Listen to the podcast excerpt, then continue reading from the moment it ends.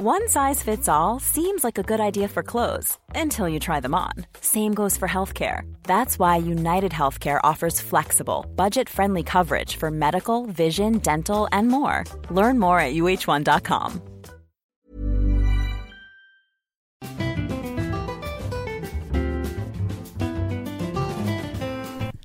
Bonsoir à tous, euh, Bonsoir. bienvenue pour Bonsoir. ce podcast sur les euh, séries historiques. Donc euh, je vous rappelle que vous pouvez commenter en direct sur le chat YouTube, donc euh, n'hésitez pas à mettre vos questions, tous vos petits témoignages, tous vos trucs, on essaiera de- d'en parler tous ensemble. Et euh, vous pouvez aussi tweeter avec le hashtag Man et nous appeler sur Skype, c'est nouveau, donc il faut ajouter notre compte, notre compte euh, Skype sur votre Skype qui est live-mademoiselle.com, donc c'est marqué juste au-dessus de la tête de Mimi et d'Aki. et donc euh, envoyez-moi euh, vos petits messages et moi je vous appellerai. Et euh, bah, maintenant que tout cela est dit, euh, on dit bonjour à Mimi et Bonjour. Aki. Bonjour. Bonsoir. Donc Aki qui est euh, la rédactrice euh, série, cinéma, tout ça. Ouais. Et donc ce soir vous allez nous parler de séries historiques, c'est ça Et c'est drôle. oui, de séries historiques, donc fiction historique également, parce qu'on ne va pas se concentrer uniquement sur euh, des événements qui sont véritablement passés dans l'histoire, mais un peu plus généralistes, donc des périodes drama comme on dit. Donc en fait, euh, alors moi j'aime beaucoup les séries historiques. C'est un peu moins le cas de Mimi. Euh, j'aime bien parce que déjà ça retourne, enfin on retourne dans le passé vraiment. J'aime beaucoup cet aspect où on revoit les décors, on revit euh, leur quotidien, leur mode de vie, etc. Et euh, c'est pour ça que je me disais que ça serait cool euh, d'en parler. Oui, je pense que c'est bien d'en parler. Après, moi, mon... j'ai le même problème avec les séries historiques que j'ai avec les séries de SF, qui est que c'est des genres qui me rendent beaucoup plus exigeante au niveau, euh, notamment, tu parlais des décors et tout. Mhm. Je trouve que dans une série historique, le chip se voit très vite, parce que si tu fais une sitcom avec euh, deux décors euh, en 2016, bon, c'est pas grave. Si tu fais euh, une série historique avec, euh, avec 100 euros de budget, ça va se voir et ça va me sortir du truc très vite. Donc en fait, je pardonne beaucoup moins les que ce soit euh, le côté cheap mais à tous les niveaux même au niveau du scénario et tout Oui. c'est euh, des choses qui j'ai envie d'y croire mais Oui. il faut bosser pour m'y faire croire donc Bah, euh, c'est vrai que je regarde ouais. pas beaucoup On va commencer par une série qui a un peu fait l'unanimité à l'époque. Enfin, à l'époque, il n'y a pas si longtemps que ça. hein, C'était en 2005, donc de Rome, qui était passée sur HBO. Et pour le coup, il y avait des, des moyens, des gros, gros moyens. Et c'est pour ça qu'elle a été euh, arrêtée d'ailleurs, parce qu'ils n'avaient plus de sous. ils ont fait combien de saisons? Deux saisons uniquement. ah ok Ouais. Donc euh, pour Rome, ça se passait à l'époque euh, de saison, saison, de César, de César, Marc-Antoine, Brutus, toute l'histoire donc euh, connue. Pour le coup, c'est encore très euh, romancé, hein, donc euh, des coups bas, euh, des trahisons, du drama beaucoup de drama, beaucoup de drama, mais surtout c'était hyper réussi au niveau euh, des décors. Et aussi, alors pour le coup, ils allaient beaucoup en extérieur, et ça, c'était vraiment très joli à voir. Donc euh, les chevaux, euh, les petites cabanes, etc. est-ce que c'est pas Rome qui a un peu lancé la réputation de très sulfureuse de HBO Alors qu'il y oui avait et beaucoup non. de cul Oui, il y en avait pas mal, mais c'est pas vraiment parce que HBO, ça a toujours été une chaîne câblée, donc euh, ils pouvaient se permettre plus de choses que les chaînes publiques. Mais Rome, ça a plutôt un peu lancé les séries historiques, justement.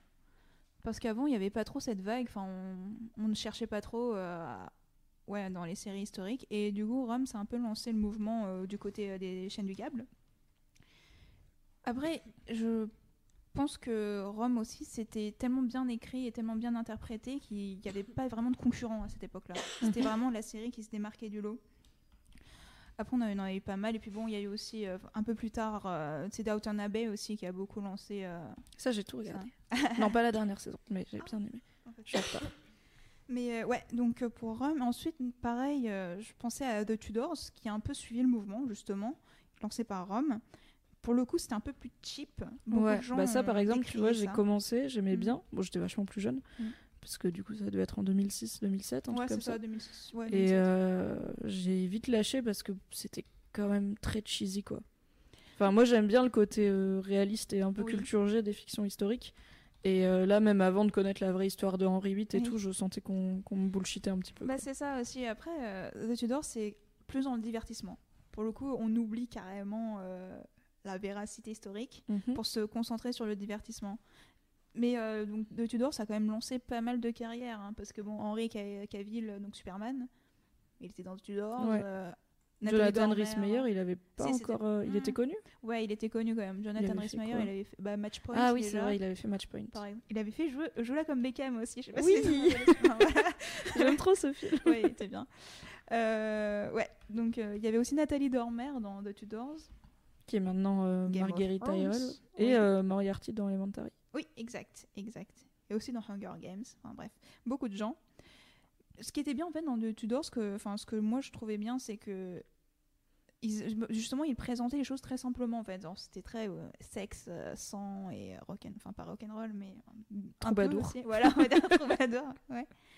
Mais au moins ils expliquaient un pan euh, de l'histoire que nous, donc en tant que Français, du coup, euh, oui, on ne connaissait pas trop, je pense. Mhm. Ils ont vraiment exploité de A à Z euh, toutes les femmes de Henri VIII.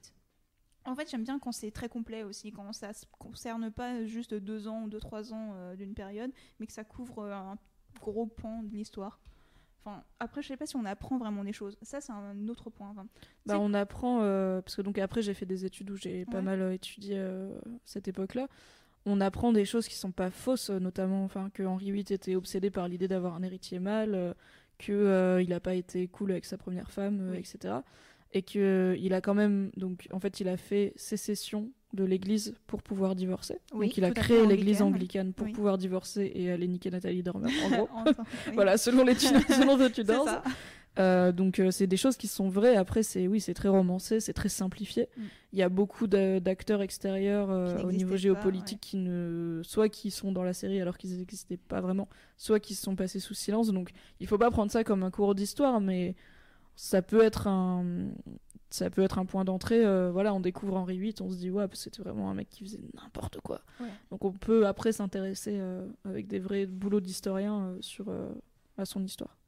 Niveau véracité, justement, sur Henri VIII, il y a une autre mini-série, a Wolf Hall, donc a une deuxième saison bientôt, qui, est beaucoup plus véridique, donc euh, qui suit plus euh, les événements historiques, etc. Mais en même temps, c'est normal parce qu'il se concentre plus sur la politique, enfin géopolitique avec la France etc., et Cromwell, tout ça.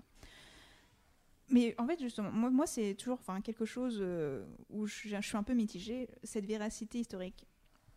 Est-ce que toi, tu préfères les séries euh, Donc, tu disais que tu préférais quand c'était bien vrai, etc. Mais euh, est-ce que tu perds un peu du plaisir du coup? Parce que tu la connais l'histoire L'histoire, Alors tu- déjà, tu je suis pas, sur- euh, je suis pas très bonne en histoire, Oui. donc euh, pas forcément. Par exemple, là, j'ai regardé euh, American Crime Story, la série sur le procès O.J. Simpson. Oui. Donc on n'est pas sur une fiction historique, c'était dans les années 90. Ouais. Mais bah moi, je savais pas en fait. Ce qui Mm. est, je, je connaissais pas le verdict parce que j'avais oublié. Oui, tu- tu t'es pas Et du coup, j'ai vraiment vécu ça comme un vrai thriller juridique de oh, qu'est-ce qu'ils vont faire, est-ce qu'ils vont le condamner, euh, machin?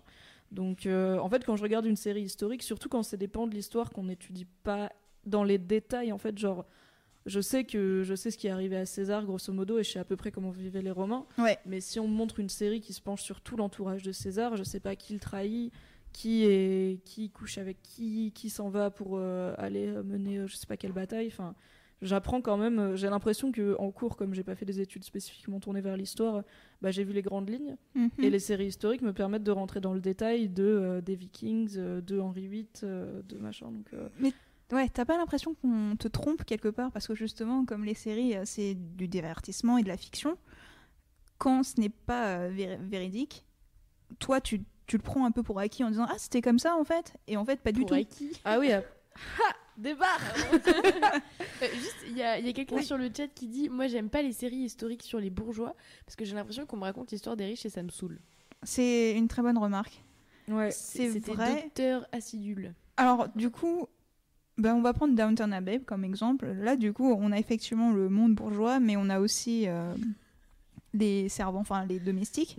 Et donc, du coup, on a un peu les deux rappeler, côtés, euh, euh, de la classe. Abbey, c'est Oui. les lords anglais au début du XXe siècle, de la, du début du XXe siècle à après la guerre, en Ouais, gros. Première et guerre. euh, on suit à la fois la famille de Lord, donc euh, le, le Lord et ses, ses- sa femme et ses filles, et euh, tout le tout l'univers des domestiques qui habitent sur place parce qu'à l'époque c'était c'était normal. Ouais, dans la partie Et basse. qui ont tout plein de, de- pareil, bah, ils ont des problématiques personnelles, ils ont des, des relations entre eux avec les lords. Et euh, dans les dernières saisons, on a un petit aperçu aussi de la vie au village, Oui. au village euh, attenant au- à ce, à ce château-là, à ce domaine, à cette Downton Abbey. Donc euh, on a un petit aperçu du monde qui est plus, comment dire ça, paysan, un peu. Ouais, plus et petit paysan. commerçant. Et moi, ça m'avait vachement plu d'avoir enfin ça. C'est vrai qu'au bout de 3-4 saisons à tourner autour de les lords, vraiment qui sont déconnectés du monde comme pas permis, et d'un autre côté, bah, les... en fait, les servants aussi sont déconnectés du monde parce qu'ils vivent en vase clos. Mm. Donc même s'ils ont grandi euh, ailleurs, bah, souvent déjà ils ont grandi vraiment dans le coin. Oui. Et euh, bah, on sait pas, tu vois, euh, voilà, ils vont pas se marier. Ils vont Ouais. pas, enfin, Leur quotidien. quand ils se marient, ils sortent de la série en gros. Quand ils trouvent un travail ailleurs, ils s'en vont. Gwen. Donc j'étais contente qu'on voit un peu l'hôpital, Mm. un peu. euh, Il y a une histoire avec un fermier irlandais euh, qui habite là et tout. Et je trouvais ça chouette de voir ça. dans le même genre, exactement le même genre en fait. Pour moi, c'était un peu le Downton Abbey du pauvre. c'était Upstairs, Downstairs, où et, enfin, ça reprenait à peu près la même période. Et pareil, on voyait euh, la vie euh, des riches et des pauvres. Mais ça se passait à la ville cette fois-ci. Donc, euh, mais ouais. aussi en Angleterre. En Angleterre, exactement la même chose, vraiment. Donc la même période, mais, en, mais en ville. Donc Ok. ce- le- l'agencement était un peu différent. Mais du coup, ça me fait penser à une autre série qu'on voit un peu plus. donc le, les gens de la plèbe. On va dire ça comme- les gens du bas. Quand Les tu parlais, ouais, les prolos. Quand tu parlais des petits commerçants, etc., c'était The Paradise.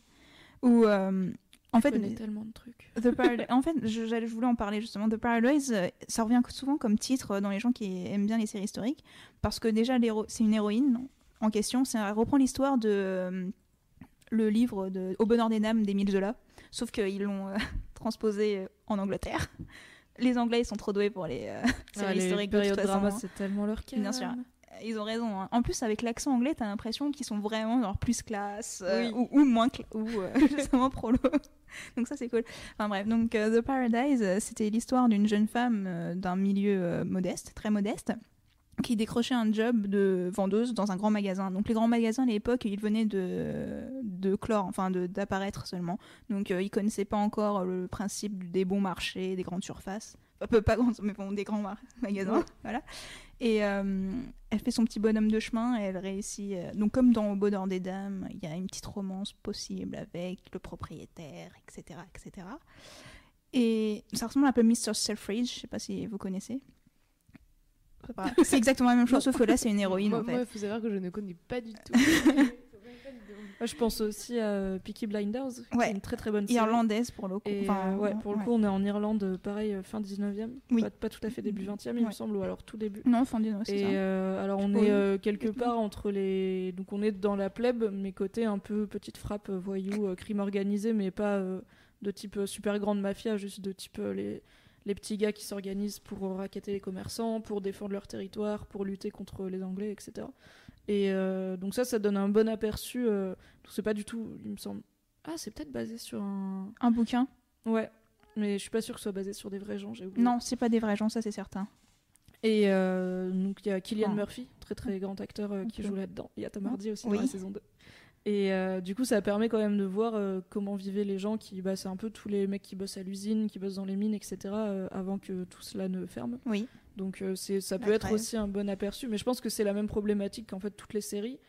Les héros, les héros des séries, on les voit rarement passer leur vie à leur boulot ou quoi, parce qu'il faut qu'ils fassent des trucs pour que ce soit intéressant. Oui. Et du coup, quand on fait une série historique, bah, si on parle de la plèbe, en fait, la plèbe, elle passe beaucoup de temps euh, au même Au endroit et à bosser pour, Oui. euh, pour survivre, euh, pas au jour le jour, mais bon, on- est sur un travail euh, très répétitif de la terre, où voilà, t'es commerçant, bon bah t'as pas tous les jours un gars intéressant qui vient dans ta boutique. Mhm. Donc bah oui, montrer les riches, c'est aussi montrer ceux qui pouvaient ne pas passer leur vie à travailler, qui pouvaient voyager, qui pouvaient avoir des intrigues euh, au-delà de est-ce que mon huitième enfant va mourir ou pas, je sais pas. Donc euh, Oui. c'est difficilement contournable, je pense, comme problème. Même s'il y a des séries qui existent sur, euh, sur les- le peuple. Oui, bah parce que en fait, moi j'aime bien aussi euh, voir le quotidien des gens, hein. donc euh, des gens pauvres aussi, enfin des milieux modestes, parce que ce que j'apprécie dans les séries historiques, c'est de revivre comme eux. Ce que beaucoup de gens n'aiment pas en fait, c'est ça aussi, ils s'en fichent en fait de savoir comment c'était avant, ils se préfèrent euh, savoir comment ça se passe maintenant. Donc c'est pour ça qu'il y a beaucoup de gens qui n'aiment pas les séries historiques, même si c'est très On joli. sent que ton cœur se brise un peu quand tu dis ça. Il y a beaucoup de gens qui n'aiment pas. C'est chaud. Mais c'est dommage parce que oui, du coup, on apprend. Enfin, moi je trouve qu'on apprend quand même beaucoup de choses et que ça nous ouvre un peu. euh, Oui, puis ça change tellement de voir les choses en Bah fait ouais. par rapport à lire un bouquin, on imagine, mais par exemple, bah, s'il y a plein de termes ouais. que tu connais pas, on te décrit, je sais pas, des ustensiles de cuisine, des vêtements, t'es là, euh, ok, ça doit être à peu près ça. Genre moi qui lis Game of Thrones, je fais ok, un surco. ouais, ça doit ok. Mais, euh, mais quand tu vois les choses, euh, bah, c'est ce que j'aime beaucoup dans Outlander que j'ai commencé sur tes chaudes recommandations, Oui. qui se passe donc au 18e en Écosse dans les Highlands. C'est que t'as plein de temps qui est passé avec plein de petits détails où tu vois les, les bouteilles où ils, sto- ils stockaient leurs médicaments, tu vois la cuisine, Oui. tu vois comment ils bouchonnent leurs chevaux, tu Ouais. même comment il y a toute une scène où tu vois comment le mec il met son plaid, enfin son kilt Oui, pardon. oui, c'est- Et c'est euh, c'est un, un processus de ouf quoi. Il l'allonge par terre, après il s'allonge dessus. Il y a des plis, il y a une broche, c'est tout un truc. C'est passionnant à regarder. il y a quelqu'un dans le chat justement qui se demande comment on fait pour savoir le, le vrai du faux en fait avec ces séries historiques parce qu'il y a forcément euh, des parties romancées mais comment on fait pour Franchement, euh, je- Wikipédia, j'ai envie de dire. Ouais, voilà. J'ai vraiment envie des de dire, c'est il ça. faut croiser tes sources en fait. C'est ça, si ça, l'époque t'intéresse vraiment, euh, il faut juste faire des recherches dessus.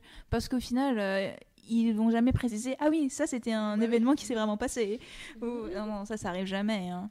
Oui, puis je pense à des séries comme Vikings où euh, c'est pas un peuple dont on connaît autant que d'autres parce qu'il n'y a pas eu énormément de traces écrites. Hmm. Du coup, il y a beaucoup de spéculations. Euh, je sais qu'ils ont bossé avec des historiens. Ouais, mais même les historiens sont pas d'accord entre eux parce qu'il n'y a pas de vérité, enfin il n'y a pas de preuves. Et du coup, bon bah on est un peu sur, il faut accepter l'idée que ok, d'après ce qu'on a trouvé, on déduit que ça marche comme ça et que à peu près tout ce qui se passe est potentiellement euh, possible. Ouais. Mais euh, si ça se trouve c'était différent et en fait on a commis une erreur euh, genre non mais ça ça se serait jamais passé et bah tant pis quoi. Bah oui, on, on est sur de la jamais. fiction, on n'est pas sur du documentaire. C'est vrai. Et encore, par, bah, justement, les documentaires, ils arrêtent pas de dire oui, il y a une première version, il y a une deuxième version, et en fait, non, c'est pas ça, on s'est trompé. Ils reviennent aussi hein, sur ce Ouais. qu'ils trouvent. Oui. Donc voilà, j'ai oublié ce qu'on disait. Bah du coup on, était sur a quelle série? Euh, moi, j'étais Outlander, sur- tu moi, parlais j'étais sur. Outlander. Bah, on parlait Ouais. du fait que c'est sympa de voir la vraie vie des, Ouais. même des nobles, mais en tout cas de voir vraiment comment ils font. Euh, Bah, dans Downton Abbey, il y a aussi beaucoup de scènes euh, où on habille les femmes parce qu'elles peuvent pas s'habiller. euh, de sur pas. Sur Downtown Ouais. Oui. Et, Ah bah euh, c'est série coup de cœur. hein. Bien Ça, sûr. Pour le coup, il y a plein de gens qui aiment pas les séries historiques, mais qui aiment bien Downton Abbey parce que pour moi c'est vraiment une série doudou. C'est quand il pleut dehors, tu regardes ça avec genre un bon chocolat chaud. T'as que des lords et des machins Mais c'est et ça, des embrouilles pas hyper graves, tu vois. De oh, même quand il y a des trucs graves qui se passent, t'es un peu genre C'est vraiment un le- drama familial en fait. Ouais. Downton, c'est vraiment. euh, ouais. Il y, y en a qui disent que euh, dans cette série, justement, euh, les, les riches sont, sont très rarement méchants, alors que euh, dans, à cette époque, euh, il y avait quand même plein de domestiques qui se faisaient maltraiter. Mm. Oui. Bah c'est un truc, bah c'est ça. En fait, je pense que ça rentre dans ton idée de drama familial. Mm. C'est que on est sur des, des nobles euh, plutôt cool. Oui. Et quand il y a des nobles vraiment pas cool, puisqu'il y a notamment un qui viole euh, une servante, c'est assez horrible. Bah il est pas, c'est un invité quoi. Oui. Il est pas de la famille. Voilà, c'est ça. La famille, elle, elle est bien sur, en- sur toutes les coutures. Sous toutes les coutures. Ouais, Marie. euh, Non, Marie, c'est Mar- une bitch. non. Alors, ou- Si, c'est- si, c'est une bitch. Elle est juste très directe. Je pense que c'est difficile d'être l'aîné. personne qui s'identifie. Tellement. Je pense que c'est difficile euh, pour Marie d'être l'aînée et d'avoir toute la pression de la famille. Et peut-être qu'on lui a passé des choses parce qu'elle est comment elle parle à jolie. Edith Oui, alors Edith, je l'aime beaucoup aussi. hein. C'est un peu. euh, On le parle pas un comme petit ça, canard, ça, voilà. Ça se fait pas. Mais elle se rachète, euh, Marie. hein. Par moment, elle se rachète. Ouais, par moment. Mais sur, euh, sur six saisons, on n'est pas sur du moitié-moitié. Il faut bien bon. qu'il y en ait une euh, qui se montre un peu plus euh, dure que les autres. Oui. De toute façon, on sait que c'est les meilleurs qui partent en premier. Oh. No spoiler. Pas de spoiler. Euh, ouais, d'ailleurs, ça me fait penser euh, Downton Abbey. Si vous aimez bien cette série, moi je conseille toujours Call the Midwife aussi. Donc c'est sur les infirmières pendant la guerre et c'est un peu euh, ça aussi c'est chaleurosité je trouve de Downton. Donc c'est beaucoup de personnages féminins aussi en revanche. C'est sur leur vie, euh, comment elles travaillaient, sur euh, leurs amours. Call the Midwife, c'est appeler la sage-femme. en- Oui, ça. la sage-femme si vous voulez, oui. mais voilà, ça continue, ça a genre 5 ou 6 saisons, j'ai déjà oublié. Mais euh, en tout cas, c'est une bonne série à suivre aussi. Bah, pour rebondir là-dessus, euh, donc euh, il y avait cette question sur euh, j'aimerais bien voir la vraie vie des vrais gens. Il y a aussi beaucoup de séries historiques qui sont sur la guerre en fait. qui- Ah oui, il y en a énormément. Qui du coup, bah, c'est certes des vrais gens et souvent des gens pas de la haute, mais Oui. on les voit pas dans leur quotidien. On les voit justement sortis de ce, ouais. de ce monde normal pour, Il y a, il y a eu The Pacific, il y a eu Band of Brothers, Ouais, là tu y parles du coup de la guerre. euh, la Seconde Guerre mondiale, ouais. Il y a dû en avoir. Bah, il y a Golf. eu une série française, non, sur la C'est première. cela. Ah, sur la première, tu penses à Ah quoi bah il y a alors Il y a un la village français sur y la Seconde ouais. Guerre. Je me demandais s'il n'y en avait pas une sur Verdun, mais je Ah, crois c'est que très possible. Bah, il y avait, il y a plein de documentaires sur Verdun, bah, les apocalypses, etc. Mm. Mais euh, ouais, sur la Seconde Guerre, on- alors euh, bon, effectivement, bah, récemment on a eu un petit sujet chaud. hein. Est-ce qu'on parle assez de la Seconde Guerre On en parle trop. Oui, parce qu'on est partenaire du film Le Voyage de Fanny, qui est en salle en ce moment et qui parle euh, d'enfants euh, juifs qui sont obligés de fuir pendant la Seconde Guerre mondiale parce qu'ils sont traqués par les nazis. Et euh, du coup, voilà, on échange sur le forum sur euh, est-ce que est-ce qu'il y aura un jour trop de films sur le sujet? Moi, je ne pense pas. Je pense Je pense pas non plus parce que c'est toujours, euh, c'est toujours, toujours sur un nouvel angle qu'on présente des choses, surtout dans le voyage de Fanny où on suit des enfants et ça c'est bah, c'est rare quand même, a Ouais. pas tant que ça. Et euh, donc je pensais aussi à un village français que, parce que bon il y a les séries américaines, les séries anglaises et parfois il y a des séries françaises qui sont bien. qui sont bien. Et un village français ça a été un de mes coups de cœur à l'époque parce que déjà euh, le sujet, la Seconde Guerre, mais en plus euh, c'était l'une des rares séries où on voyait vraiment que les Français, ce n'étaient pas seulement des collabos ou seulement des résistants, il y avait un juste milieu. Pareil Ouais, et puis pour il y les avait Allemands. plein de gens qui étaient ni l'un ni l'autre et qui juste faisaient comme ils pouvaient avec la, la situation. C'est ça. Et en plus, alors je trouve dans un village français, ils jouent bien, ouais, voire très bien pour certains. Waouh Ouais, Waouh voilà, On est sur un alors- compliment là. Oui, voilà. Moi, je dirais que c'est acceptable. Voilà, c'est acceptable. C'est tolérable. voilà. Le, voilà, le niveau d'actorat est acceptable. Et euh, non, mais c'est surtout que pour le coup, on voit vraiment le côté. C'est pas, euh, c'est pas Vichy, c'est rien du tout. C'est un village paumé euh, et euh, on voit les gens du quotidien, ceux qui sont dans le maquis, ceux qui se font fusiller. Enfin, on voit tout. Et bah du coup, c'est vachement émouvant et c'est touchant. Mais alors, c'est un peu triste à dire, mais pourquoi je pense que ça marche, c'est parce que le scénario est, fonctionne à l'américaine, genre. la saison est vraiment sur une enfin est découpée c'est parce que souvent en France en fait on a un, épisode un épisode un épisode par Une gens- intrigue par épisode. ouais c'est ça et par des, scénaristes parfois différents et là c'est pas le cas donc il y a un beau suivi un fil rouge euh, donc les saisons enfin, sont vraiment feuilletonnants et ça c'est ça marche bien Un généralement peu comme les revenants, euh, Ouais. qui bon pour le coup n'est pas du ça. tout historique, Non, mais pas qui du avait une histoire filée. euh, oui Tu peux pas rater un épisode, t'as C'est raté ça. trop de trucs quoi. c'est cela même si on a toujours le problème, euh, la deuxième saison arrive deux ans plus tard, mais ça c'est un autre sujet. Et en série française sur la Seconde Guerre, il y a aussi Résistance. C'était euh, une mini-série. C'était plus adressé à un jeune, pub- jeune public adolescent, on va dire. Les héros avaient la vingtaine, quoi. Et pour le coup, on voyait vraiment le côté euh, bah, de la résistance. hein. Donc euh, le maquis, etc. C'était assez divertissant, c'était sympa. L'écriture était un peu plus faible, mais ça changeait un petit peu d'un village français, justement. Euh, bah voilà, et je voulais parler aussi de Versailles dans les séries françaises, donc Oui. on Ah, continue. ça, je connais. Ah, J'ai regardé deux épisodes. Spécialiste Voilà. série, Pauline Versailles, alors c'est un peu, c'est un peu paradoxal. Versailles, il n'y a que des acteurs anglo-saxons, mais c'est une série de Canal+, donc c'est bien une série française. Oui, et puis le thème est quelque peu français quoi. Ouais. Je suis pas géographique, il me semble que Versailles c'est chez nous. bah justement, il y a beaucoup de gens qui, qui ont, qui ont, qui sont un peu pleins en disant oh là là, c'est pas normal que ce soit les- encore les Anglais euh, qui parlent de notre histoire à nous, mais au final, euh, c'est pas vraiment eux qui en parlent, hein, c'est nous. Perso, Juste mon à- film préféré sur l'histoire de France, c'est L'homme au masque de fer avec DiCaprio. Ouais. Donc, euh, alors bon, c'est un guilty pleasure. Oui. clairement. mais comme quoi, ils peuvent euh, faire n'importe quoi, mais après ça rend bien. Bah, c'est ça. Bah, Versailles, pour le coup, c'est un petit peu n'importe quoi quand même. Un- On a les personnages historiques, donc, euh, qui ont vraiment existé, Montespan, etc. Mais euh, niveau véracité, c'est pas encore ça. Mais il y avait ce côté un peu glamour. Parce qu'en fait, dans les séries historiques, je trouve que quand on passe un certain seuil, euh, genre, euh, ouais, surtout au 17e, 18e siècle, c'est très très glamour. euh, à la Alors, ça dépend parce tout. Outlander, euh, on est Ouais. plutôt dans le, On est dans le brut. voilà, on est, on est dans le whisky quoi. c'est vrai. Mais c'est vrai que oui, dès qu'on est à- dans un système de cours, bah, dans Outlander, pour le coup, c'est les Anglais Oui. qui sont très euh, perruques poudrées, bu, bu, bu, euh. Donc euh, c'est vrai que dès qu'on débarque chez des nobles anglais, c'est ok, on se la raconte. C'est un peu ça. D'ailleurs, en fait, ils adaptent euh, les costumes. C'est pas toujours les costumes d'époque, dans le sens où ils suivent pas vraiment la mode de l'époque, mais ils adaptent à notre mode d'aujourd'hui. Genre, c'est plus cintré, euh, c'est plus révélateur, ce genre de choses. Ce qui est un peu normal en soi, hein, pour attirer l'audience. Il faut faire, faut utiliser des petites astuces comme ça. Bah là, du coup, je dois dire qu'en termes de. Je viens d'y penser parce que tu parlais des costumes. Donc, Mhm. j'avais fait un reportage à l'événement Netflix à la Cité du Cinéma. Et on avait eu la chance, les images, on peut pas encore vous les, vous les montrer parce que, parce que on, on attend la- l'autorisation de Netflix.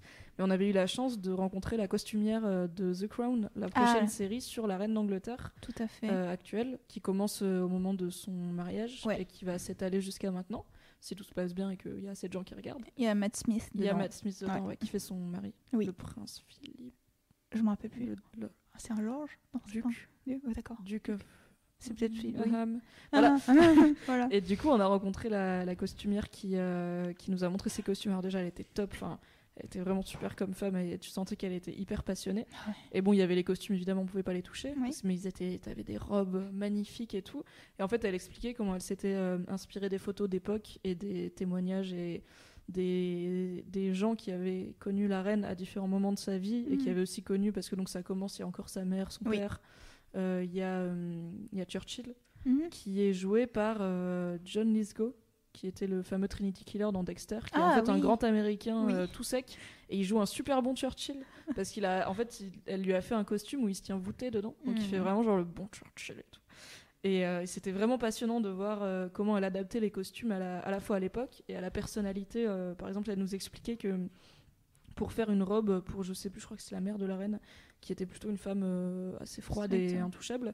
En fait, elle a fait une robe donc inspirée d'une vraie qu'elle avait et elle a rajouté un genre de gerbe d'orchidée qui Ah. sortait comme ça.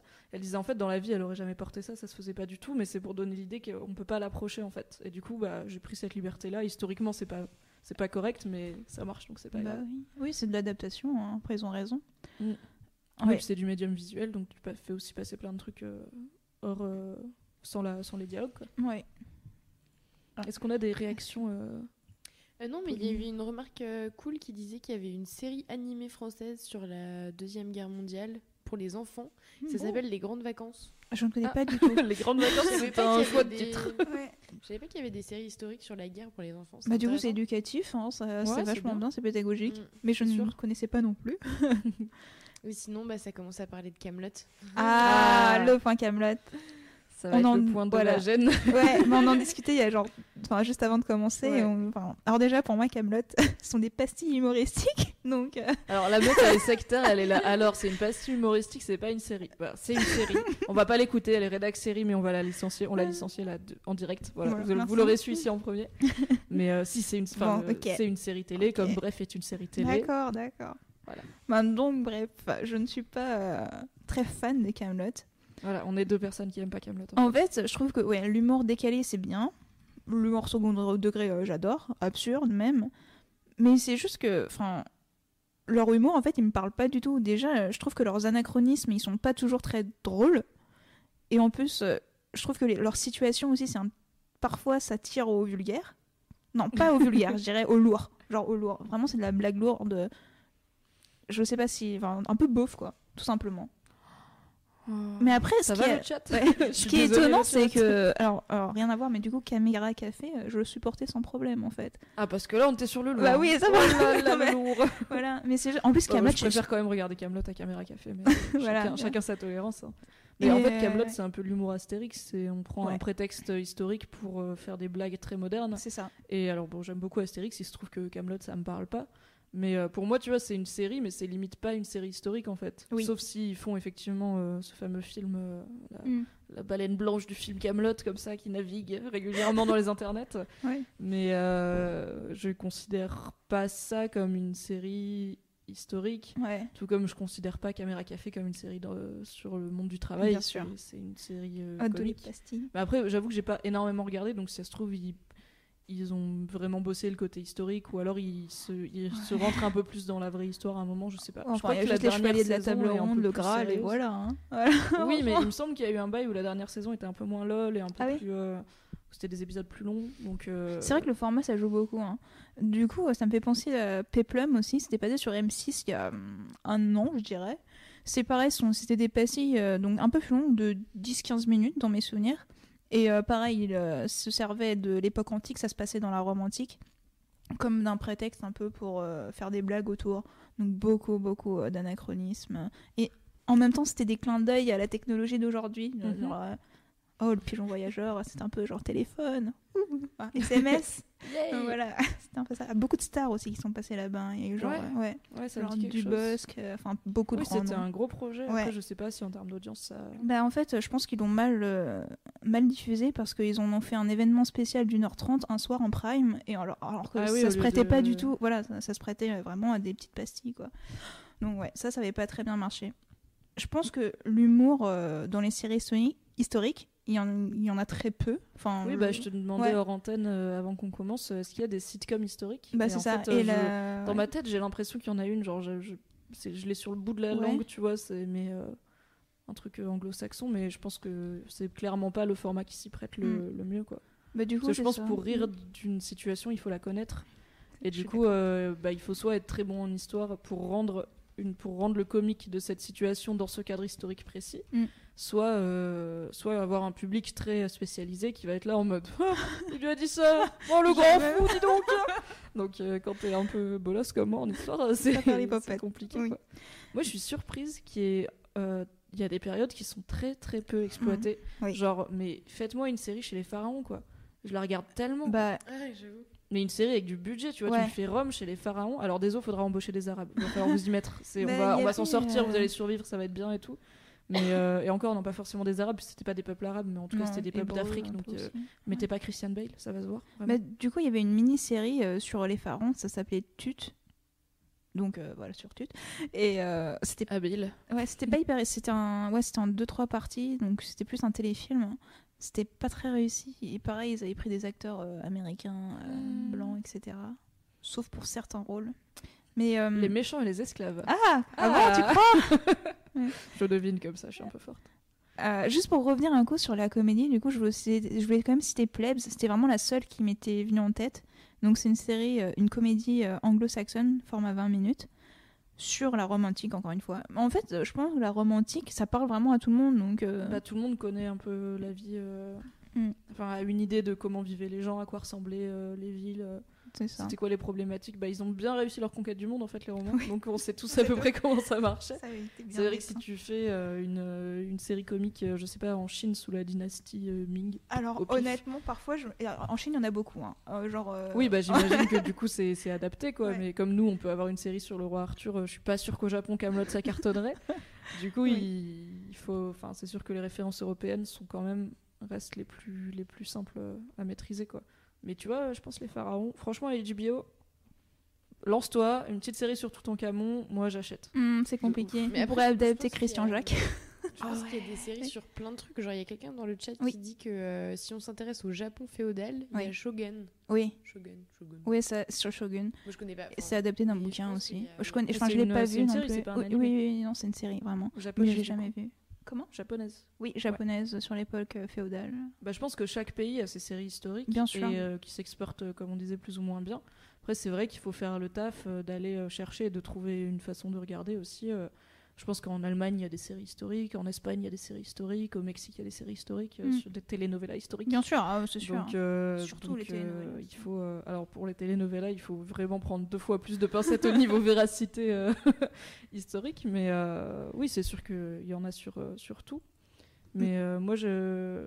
en fait, je pense que j'aime mieux les séries historiques quand ça se passe il y a pas longtemps. Ah Parce ouais? que mes préférés, c'est Peaky Blinders. Mm. Faites-nous un top Euh, 3. Il y a des gens qui demandent le top 3 euh, des, des meilleures séries historiques. euh. Alors, euh, vas-y, vas-y, si tu les as là, vas-y. Pour vais moi, c'est The Nick, Downton Abbey Mm. et euh, soit Peaky Blinders, soit la mini-série sur Houdini. Je sais pas si elle compte. Ah, mais oui mais euh, avec Ouais, Adrian Brody. moyen. bah, c'est historique, mais c'est sur un mec, donc Ouais. bon, c'est pas, c'est pas une Et fresque. je trouve que et- l'époque, elle est pas si retranscrite que ça. C'est vraiment sa vrai. vie qu'on qu'on suit. Non, du coup, on va dire, euh, ouais, on va dire euh, Peaky Blinders jusqu'à ce que je change d'avis. Parce que j'aime bien Outlander aussi. Ouais, mais Mais- comme t'es pas, t'as pas fini, tu peux pas encore déterminer. l'épisode 10, meuf, j'ai plus de vie, c'est compliqué. Euh, moi, Rome, ça fait vraiment partie de mes séries euh, favorites, pas seulement historiques, mais euh, de toutes mes séries du monde. et euh, Downton Abbey, c'est sûr et certain. En fait, j'ai commencé Downton Abbey super tard, genre euh, à la saison une, c'est 3. une rédac série en carton, Ouais. cette meuf, c'est compliqué. C'est juste que je suis un peu intolérante quand les gens me disent euh, regarde, regarde, regarde. Donc je ouais, C'est la pire bon, personne. Mais du coup, j'ai regardé à partir de la saison 3 et après je les ai enchaînés, mais genre enchaînés. Et à la fin, j'étais non, c'est fini. C'était un peu, un peu dur quand, quand ça a fini. Ah J'ai ouais. vu beaucoup de gens. euh, bah, Il y a Mélissa, euh, big up Mélissa qui gère les témoignages chez Mad, qui était un peu en deuil, en mode laisse-moi, laisse-moi, c'est fini.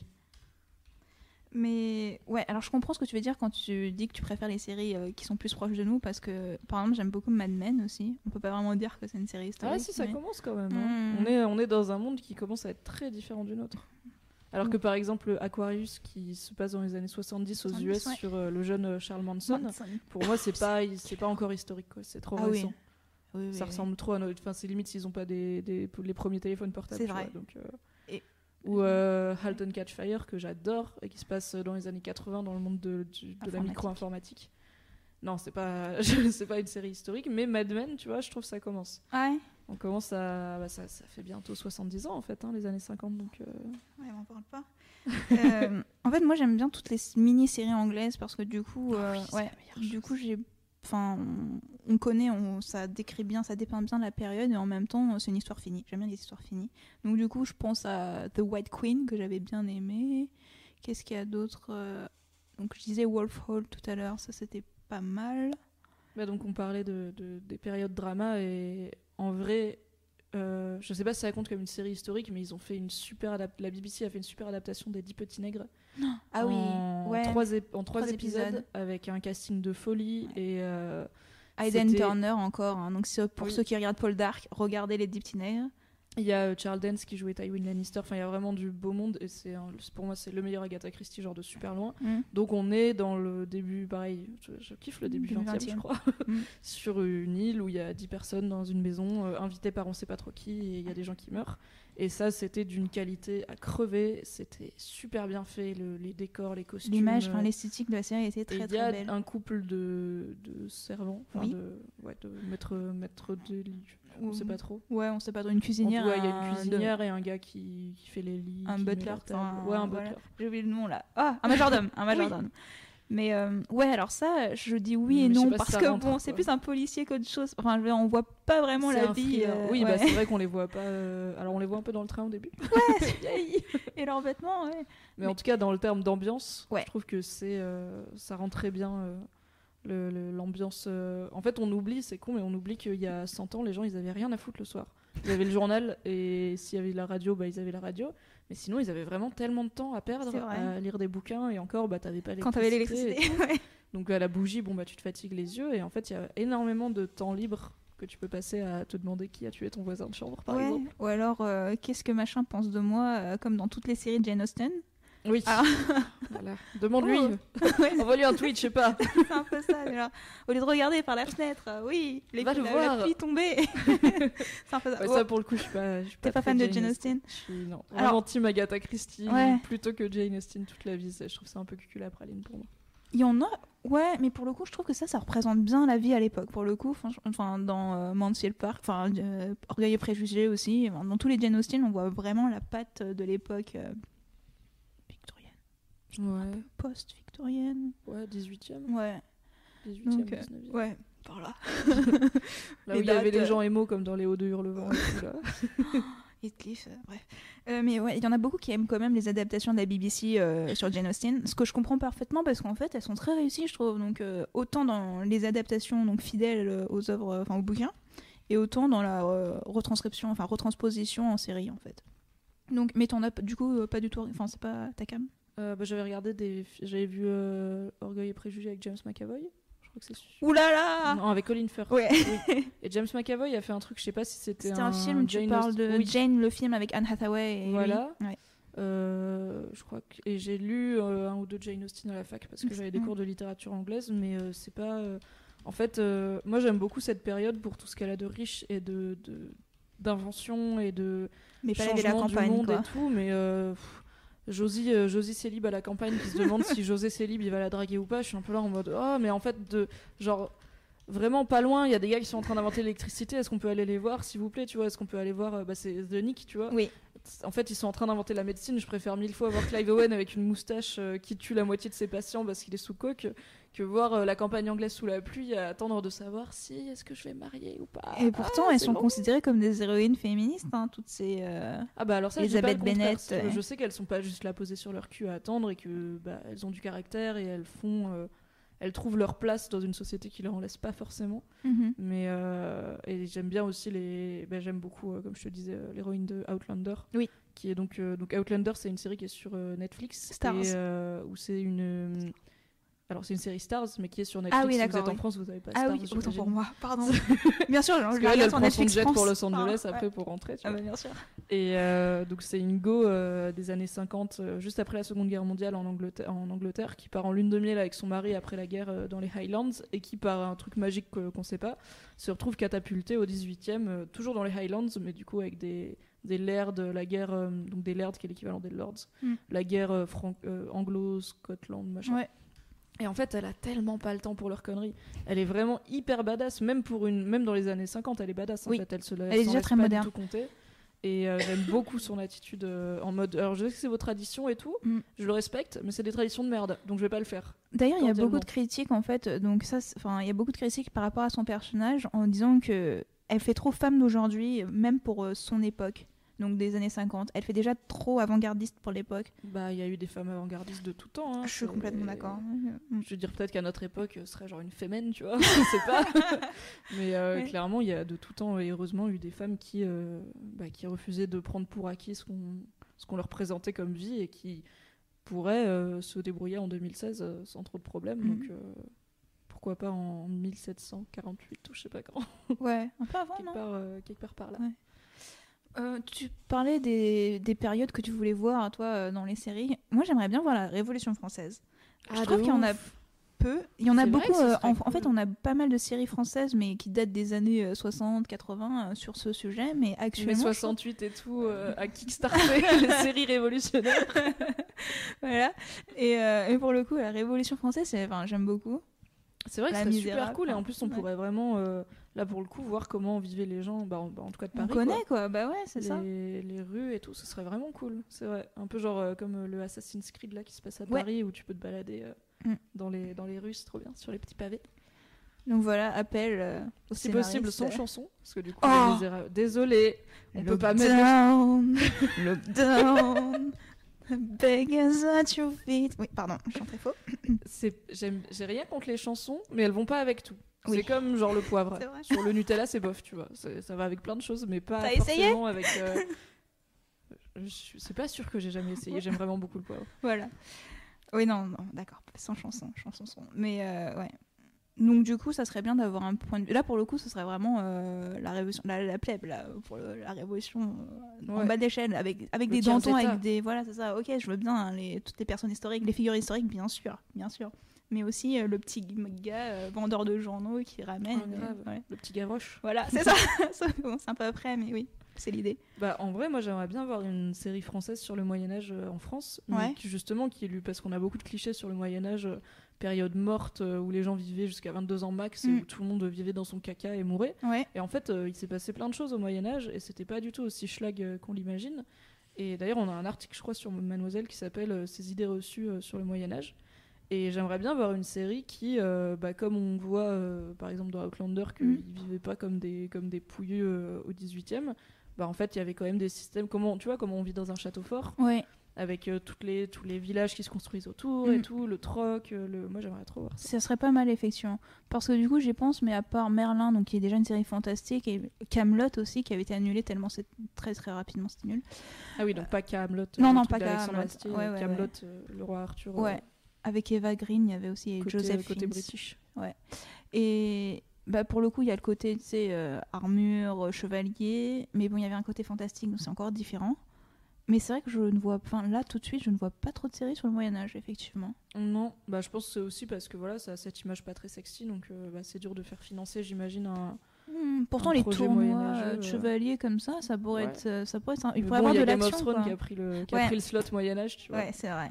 C'est c'est ce qui est très pratique pour justifier plein de trucs. Genre, non, non, il n'y a pas de noir, c'était le Moyen Âge. En vrai, il n'y avait pas de dragon non plus. On pourrait s'arranger, tu vois. Pour euh, désolé, la diversité, c'est vraiment un truc qui me saule en ce moment. Enfin, la cause de diversité, donc. euh, Mettez des gens qui sont pas blancs, on survivra. Oui, je suis d'accord. Enfin, on l'accepte tout à fait. Genre, euh, ok, on, on voit pas ça, on voit pas les couleurs, on voit Non, pas les on voit couleurs. pas les couleurs. Mais ouais, parlant de combat à l'épée, etc., il y avait une- un petit guilty, pleasure. C'était The Musketeers. C'était euh, donc euh, anglaise aussi sur euh, les trois mousquetaires. Euh, d'Artagnan et tout. Et euh, alors ça s'adressait aussi I'm Sandra, and I'm just the professional your small business was looking for. But you didn't hire me because you didn't use LinkedIn jobs. LinkedIn has professionals you can't find anywhere else, including those who aren't actively looking for a new job but might be open to the perfect role, like me. In a given month, over 70% of LinkedIn users don't visit other leading job sites. So if you're not looking on LinkedIn, you'll miss out on great candidates like Sandra. Start hiring professionals like a professional. Post your free job on linkedin.com/people slash people today. un public un peu plus jeune, je pense. Même si euh, Richelieu était joué par Peter Capaldi, donc euh, Doctor Who actuel. C'était pas mal. C'était pas du tout euh, réaliste, en revanche. Et en, oui, en fait, euh, j'ai été tellement atterrée par certaines choses, du genre ah oui, parce que enfin Alexandre Dumas et tous les Trois Mousquetaires, euh, pour le coup, je connaissais un petit peu, et j'ai dit ah ouais, mais non, pas du tout. Et du coup, parfois, je suis atterrée par les scénarios qu'ils peuvent concocter. Du genre, mais pourquoi vous faites ça en sachant que c'est juste pas possible? Genre euh, là, le français, non, non, il peut pas venir maintenant parce qu'il est en train de, de se marier ailleurs en fait. Ah bah ils s'en foutent. Voilà. Enfin, après c'est la Oui. joie de l'adaptation quoi. Ouais, ouais, c'est ça. T'en fais bien ce que tu veux. hein. Après, bon, il y avait les acteurs étaient esthétiquement agréables à regarder, dirons-nous. Donc euh, je pense qu'il y a beaucoup de gens qui ont regardé The Musketeers aussi pour ça. C'est que au début c'était sympa, au début c'était sympa, tu découvrais un peu euh, leur vie, etc. Mais après c'est devenu un peu n'importe quoi. Moi j'aimerais bien voir le, monde de- le conte de Monte Cristo en série. J'aime trop le conte de Monte Cristo Ouais et Ah, je pense que ça pourrait trop faire une bonne série, genre d'une ou deux Manipulation saisons, et tout. ouais. avec le mec qui s'évade et tout machin. Il a Ça une vengeance à tenir et tout, ça pourrait être cool. Avec mais genre tu vois, on pourrait faire une bonne série française là-dessus si les gens surjouent pas trop. le Si fameux le- si leur jeu est théâtral, tolérable. ouais. Ce serait vraiment chouette et on a plein de belles, euh, de belles histoires, même euh, enfin tous les trucs de Pagnol, de. Oui, de- ça, je suis d'accord, On parlait ouais. tout à l'heure de Au bonheur des dames, tout Mm. ça. Ouais, On a plein d'œuvres en fait qu'on pourrait adapter. Mais c'est euh, ça, alors pour, bien. euh, pour le coup, j'ai aucun problème à, à me dire euh, ça c'est adapté de machin parce que on part d'une base au moins. Donc euh, il y a, connaît, donc là le bouquin ils sont assez bien décrits généralement, donc on part d'une base euh, plausible, euh, cohérente, etc. Donc j'aimerais bien effectivement que plus de livres se fassent adapter, euh, des livres d'époque, enfin historiques se fassent adapter. le- Comme ça, on serait pas obligé de les lire pour le bac. on pourrait regarder les séries. Mauvais conseil. Mauvais conseil. Ça dépend si c'est fidèle, on sait pas. Il y avait les rois maudits, c'était assez fidèle. J'avais, enfin, c'était vieux en revanche, donc euh, les effets étaient horribles. Carton, je repense, il y avait une autre série française, euh, Canal, je crois, qui se passait dans un bordel ou un truc J'allais le dire, Maison Close. Ouais, Oui, c'était. euh. Alors ça, c'était vraiment pas mal. Il y a eu deux saisons. Alors ça se passait au ouais, 19e, début 19e, je pense. Ouais, parce qu'elles avaient encore les bas avec les petits rubans euh, pour les tenir ça. et tout. Ce qui m'avait un peu la plus meuf gênée. c'est ouais, grave, l'habillement, c'est clairement 19ème. Ouais, La dentelle et tout. Mais euh, alors ce qui m'avait gêné, c'était leur langage.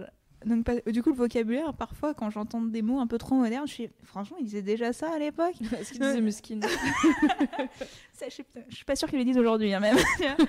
et euh, donc, du coup, je dis, Hum, ça me gêne un petit peu. Mais euh, l'ambiance était super. Et pour le coup, c'était très très beau. Alors, les, les Ouais, décors, c'était vraiment joli, ça à regarder. Donc, ça a été vite annulé aussi. Mais je pense que du coup, ça coûte quand même cher en règle générale. Et Ouais. ils ont beaucoup de mal à continuer les séries, euh, bah, gouffre financier. Mais effectivement, ouais, Maison Close, en plus, euh, les personnages féminins avaient beaucoup de pouvoir, du coup. Et euh, c'était très intéressant de voir les rapports de force avec euh, leurs clients, sachant que quand même, pour l'époque, enfin, les femmes étaient déjà très mal considérées. Oui, Et, clairement pas le droit de vote. Ouais, entre autres. Et euh, ouais, ça, c'était vraiment un bon point. Vous avez réussi à donner une, à le côté manipulateur à certaines prostituées. En même temps, si tu fais une série sur un bordel et que toutes les meufs sont des victimes de la société, bah tu vas pas très loin parce qu'a priori c'est tes personnages principaux quoi. C'est ça. euh, Ouais. Faut ouais, bien en faire quelque chose, hein. ouais. Oui, oui, non, non, ça c'était vraiment pas mal. De toute façon, enfin, Canal a fait quand même pas mal de bonnes séries là-dessus. Enfin, en général. Bah ouais, du coup c'est quand même un des que je dise pas de bêtises, mais j'ai l'impression que c'est un des producteurs principaux de séries historiques euh, en France. Parce que Arte en fait Non, pas. Pas trop. Arte non. est plutôt côté euh, SF, euh, Real En ce Humans moment, tout, oui. euh, et ça me plaît bien. Real Human, c'était vraiment bien ça. Ouais, et euh, bah, le Trépalium, Trépalium. aussi, que j'ai pas encore regardé mais qui a l'air vraiment top. Ah.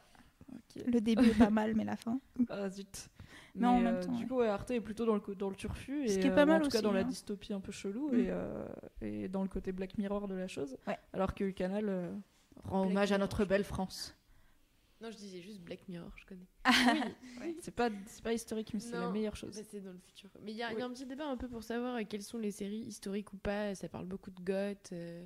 Mais alors, Ah, Game of Thrones, ouais. c'est- c'est pas historique, mais C'est même, inspiré euh, de la guerre voilà. des, des, Des roses. Ouais, donc les, les- la guerre entre plusieurs familles euh, de, en Angleterre Ouais. et en Normandie. Il me semble que les Français étaient un peu impliqués aussi à au l'époque. 16e, un truc comme ça. Ouais. Donc euh, il y a une inspiration euh, historique, mais enfin, pour moi, c'est clairement pas une série historique, c'est une série de fantasy. Il y a, il y a un souci de réalisme dans les.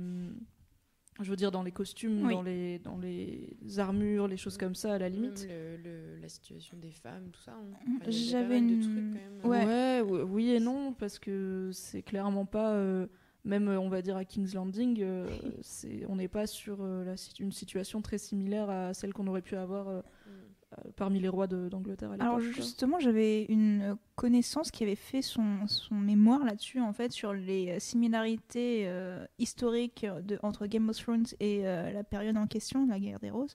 Et visiblement, il y a beaucoup, beaucoup de choses, en fait, qui sont tirées de la réalité. Genre Bah, beaucoup plus que ce qu'on pense. C'est beaucoup le cas au début quand il y a la guerre des, la fameuse guerre des, Ouais. cinq, des cinq rois à Westeros, donc Mm. dans Game of Thrones.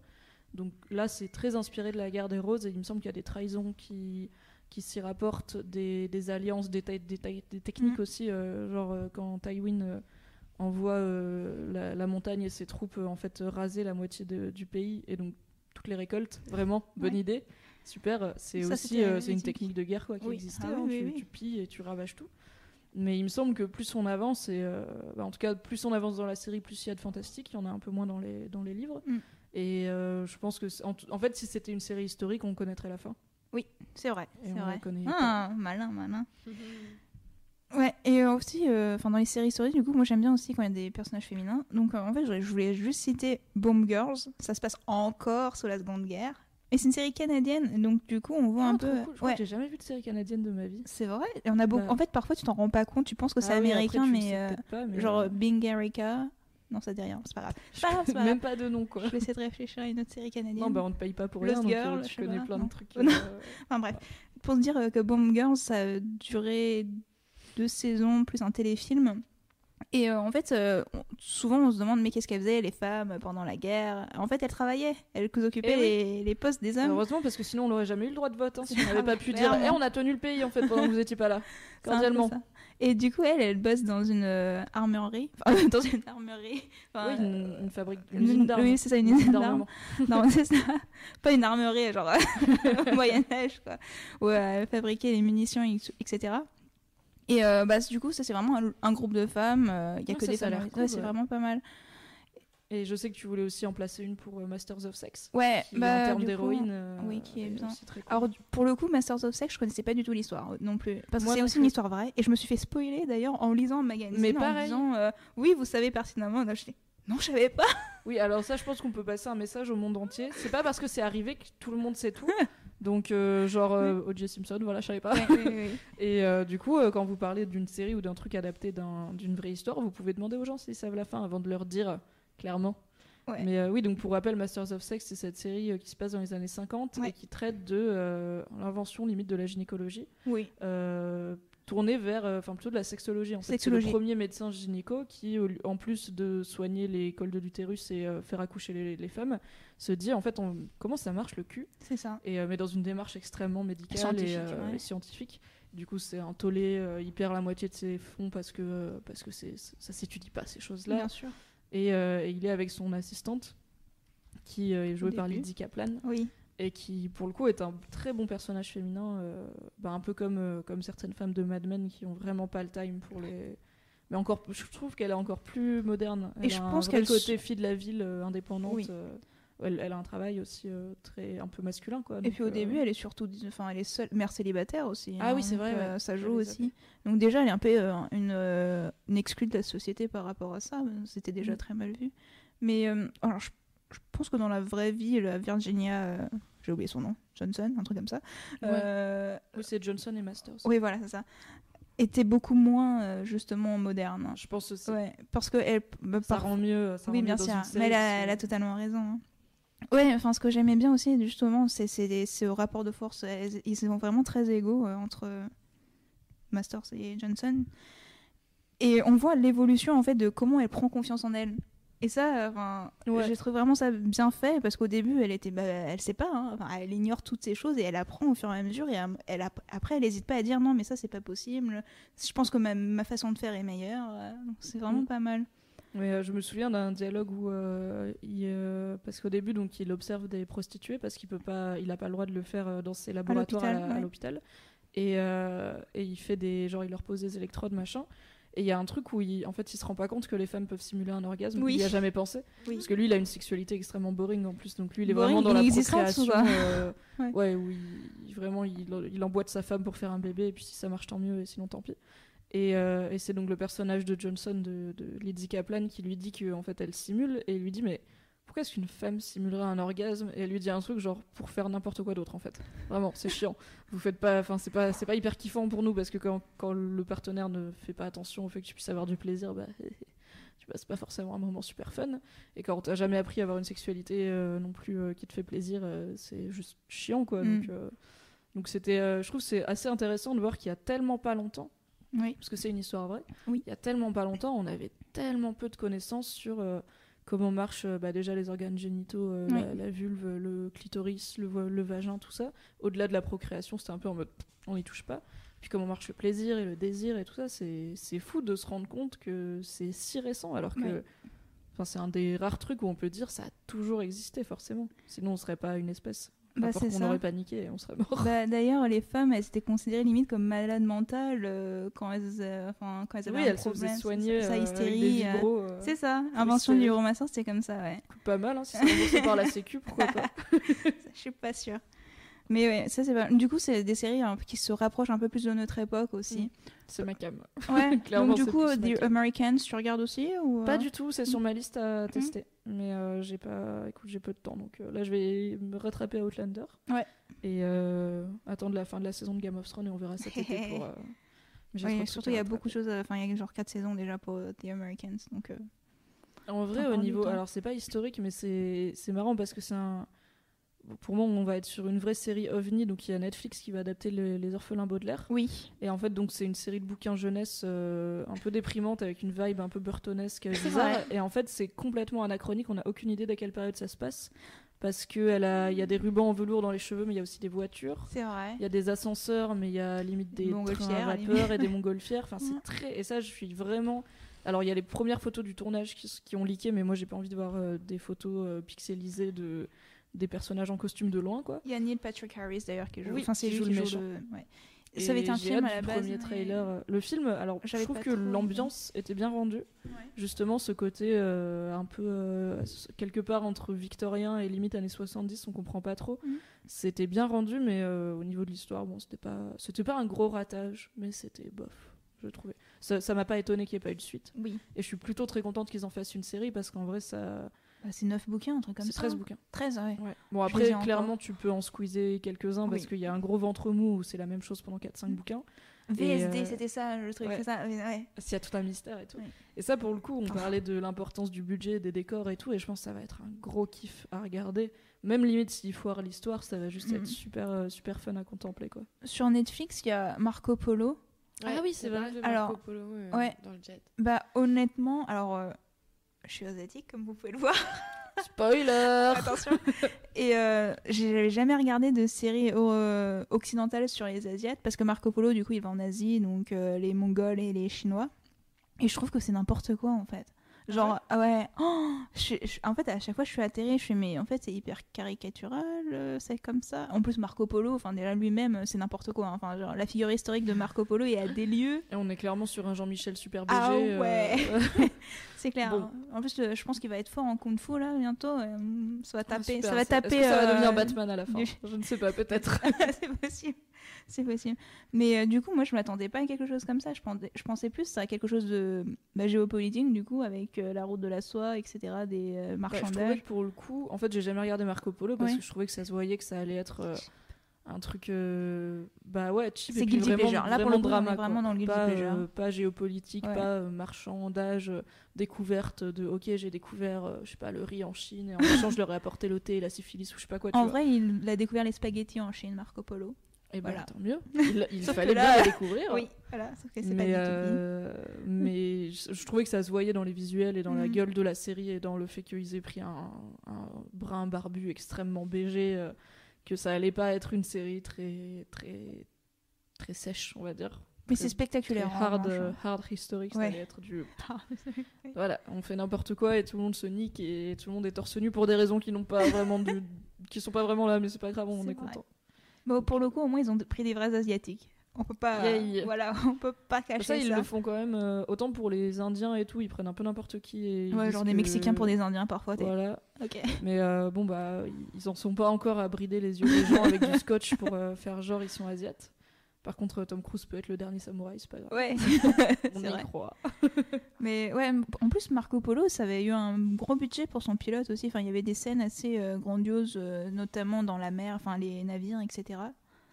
Mais euh, la suite, enfin l'histoire, elle tient pas trop debout. Je trouve qu'il y a juste un personnage, bah, le maître de kung fu là, qui sauve un peu. euh, Mais ça, pour le coup, tu vois, je trouve que c'est vraiment dommage parce qu'en vrai, les, les colons, les explorateurs, euh, les, les trucs, enfin, le- tout- toute l'histoire navale et tout, Mm. c'est un truc qui est hyper kiffant Ah, et qui oui. pourrait faire mais des séries géniales, surtout si, si tu te retiens d'être très occidentalo-centré et que tu montres aussi la, bah, le côté très sombre de ces invasions, quoi. Ouais. Et euh, moi, je kifferais, tu vois, tu me fais une vraie série sur les colons euh, espagnols euh, ou sur Marco Polo ou même un peu plus tard dans les gens qui exploraient le Sahara, tu vois, Tombouctou et tout. Je serais tellement au top de ma vie. Ça serait pas mal, ça. cool. Il devrait Mais faire bon. ça aussi. Mais du coup, ouais, en mer, etc. Bah, il y a Black Sails, hein, évidemment. Oui, qui est une Euh, série sur les Stars. pirates. Ouais, sur les pirates de Nassau. Donc ça, encore une fois, ils ont pris des figures historiques dans le sens où c'était des pirates connus et après ils ont Genre, fait toute une euh, romance, enfin un Ra- romancé à côté. Non, j'allais dire Rakam le Rouge, c'est dans Tintin, il est pas du tout connu, non, genre Mais en euh, vrai, Barbe Rouge ou un truc comme ça. Euh, punaise, oui, c'est ça, mais sauf que là, c'est pas la même période exactement. Mais il y, y en a un qui s'appelle Rakam. Oh, punaise, j'ai tout oublié, j'aurais dû noter les noms. J'ai un trou de mémoire là. Il y a juste euh, la rousse que, dont je me rappelle le nom, ça va vachement aider. Anne, quelque chose déjà. Ok. Les noms, oh mon dieu, les noms. Mais oui, oui, enfin tout ça pour. Vane, voilà, le, le personnage, le capitaine s'appelle Vane. Super. Et euh, là, pour le coup, alors Black Sails au début, j'étais genre hyper sceptique parce que déjà, série Stars. Alors, les sé- séries Stars, non, franchement, les, les euh, préjugés, c'est euh, sexe, violence et histoire de, de fou, quoi. C'est pas du tout. Mais alors, non, parce que HBO, le. sous HBO, quoi. Ouais, c'est ça. Mais Parce que HBO, t'as le scénario qui, est- qui Oui. va quand même Et derrière. le budget, Ouais. Tout Et l'argent. Stars, euh, bah, on l'a bien vu dans Spartacus, hein, avouons-le, Spartacus, le scénario, il volait pas très haut. Même si, euh, alors moi j'ai bien aimé Spartacus déjà, donc enfin, c'était vraiment un guilty pleasure. euh, beaucoup de sexe, beaucoup de sexe, beaucoup de sang aussi. Et, euh, et j'aimais bien le style visuel, etc.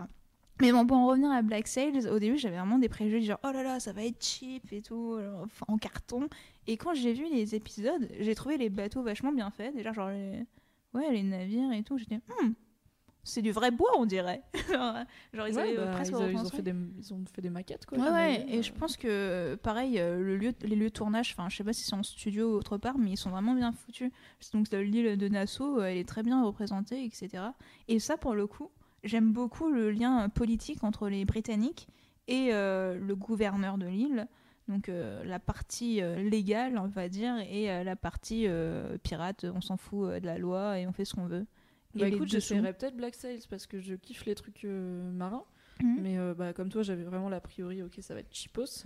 Mais puisque j'ai bien aimé Outlander, qui est une série Stars, Ouais. peut-être que je vais bien aimer Black Sails et ça me tente déjà plus que Marco Polo. Oui, bah en fait, ce dis, ça s'est un peu amélioré. Genre Black Sails au début, t'avais, ça avait une histoire de base un peu, un peu solide, on va dire.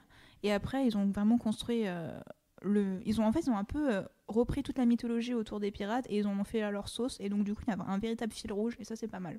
Ok. Ouais. Enfin. Et puis les gens sont beaux encore une fois, mais ils sont un peu sales. Mais on aime bien, Voilà. on aime bien Je sais les barbus c'est pour ça que. Et en plus, il y a un roux. Voilà, je dis ça comme ça. Ah, un roux barbu Ouais, un peu sale. Oh là là. Voilà. J'achète. Black Sails, ouais, c'est un, enfin, un guilty pleasure. Je sais pas, enfin, après il y a beaucoup, enfin, je fais vraiment une différence entre les séries euh, donc plus sérieuses et les euh, séries euh, guilty pleasure. Oui, je pense qu'en fait, il y a beaucoup de séries historiques où, euh, encore une fois, le contexte est un peu, le contexte historique est un peu un prétexte, Mm. non pas à la comédie comme pour Camelot ou Peplum, mais à une certaine liberté de, bah ouais, voilà, avec du- beaucoup de drama, Mm. parce qu'en fait, c'est plus facile de, ça- de, de croire que des gens euh, sont aussi dramatiques dans leur vie quand leur vie ressemble pas à la nôtre, alors que si c'est juste des, euh, C'est ça. qui vont tout le temps au bar, bah, au bout d'un moment, t'es là, enfin, calmez-vous, euh, vous savez bien que c'est la crise économique, c'est pas le moment de s'emporter comme ça. Alors que là, tu peux avoir des duels pour l'honneur, euh, des gens qui, qui se donnent des coups d'épée, des machins et tout, et c'est kiffant. Mm. Mais on n'est pas dans de la série très sérieuse, euh, on n'est pas sur. euh, Même Downton Abbey, il y avait des moments où ils allaient un peu loin dans le Ouais, drama, clairement. ouais. Ouais. Donc, euh, Euh, ça me fait penser à un truc. Tout à l'heure, tu parlais de- d'exploration, etc. Il y avait, il y a une mini-série américaine, Klondike. Je sais pas si ça te dit quelque chose. Ah non. C'est avec, Mais- euh, Ah. c'est avec euh, Rob Stark, Ah euh, Richard Madden. Voilà, je savais plus le nom. Et euh, En vrai, je pense que t'as beaucoup plus de gens en étant de Oui, que c'est Richard Madden. et euh, alors, c'est une mini-série. C'est un peu la ruée vers l'or. Ouais, ouais, je vois. Donc, bah, un peu. Ouais, Cro-Blanc le en fait. C'est un peu Cro-Blanc. Ah. Ouais, c'est plus Cro-Blanc parce que ça se passe dans la neige. là-bas. tout. Genre The Revenant. Euh, ouais, ouais, ouais. C'est avec les trappeurs et tout, les Ah, bêtes. ça peut être cool. Ouais, c'était sympa. Alors, il ça s'est mis un. C'était J'avais vu des parfois, visuels, je me souviens. Parce que Mm. les gens les partageaient avec des vannes en mode euh, Robstar qui est revenu Ah. au nord et tout. Ah ouais, ouais, ok. Ah, ah. Oui, non, c'était pas mal. C'était bien, c'était bien foutu pour le coup.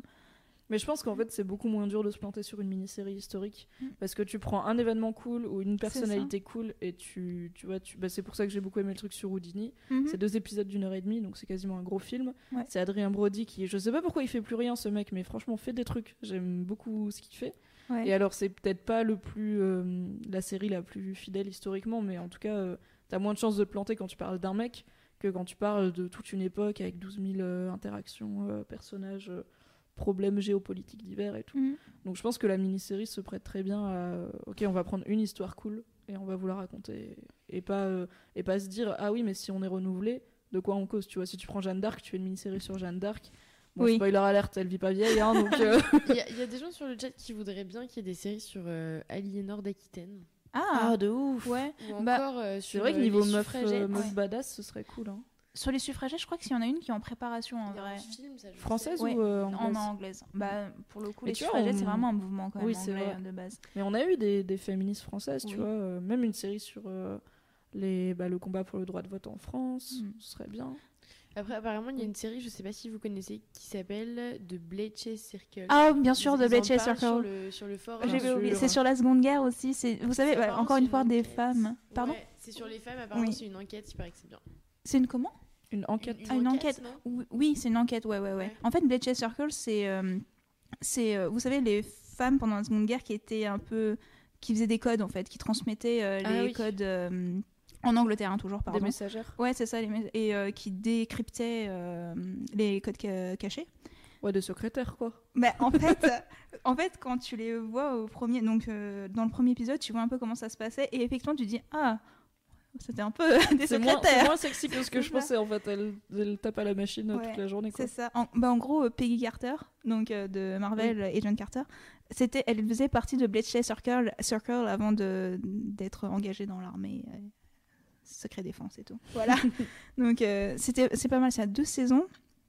Et euh, oui, c'est une enquête tout à fait. Donc en fait, elles reprennent la vie civile après avoir, euh, après que la guerre soit finie.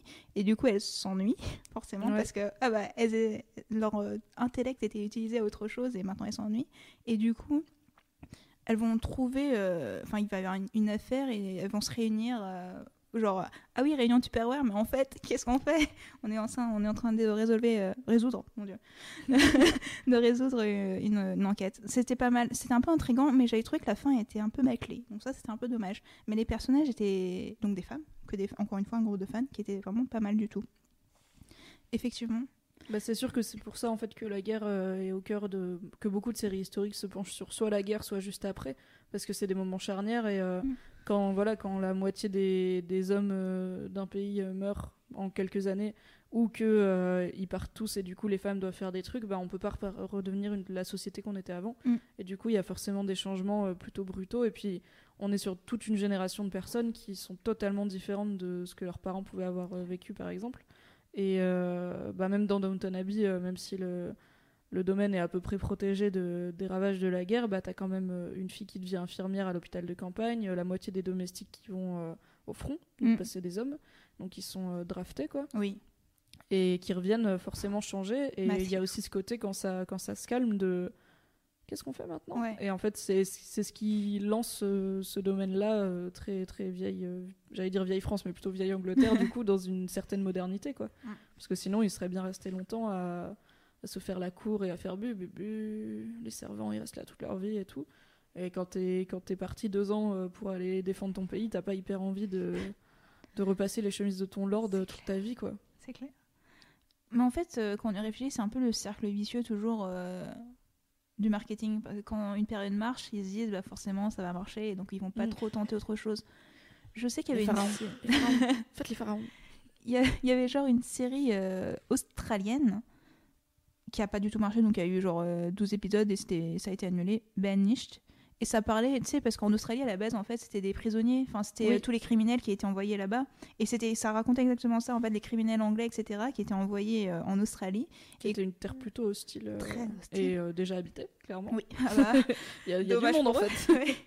Non. Et ouais, du coup, ça c'était pas mal parce que c'était vraiment une nouveauté. Enfin, moi je connaissais pas du tout bah, l'histoire australienne. Mm. Et quand j'ai vu ça, j'ai dit Ah, je savais pas, c'est cool. Ah, mais en fait, c'était les Britanniques.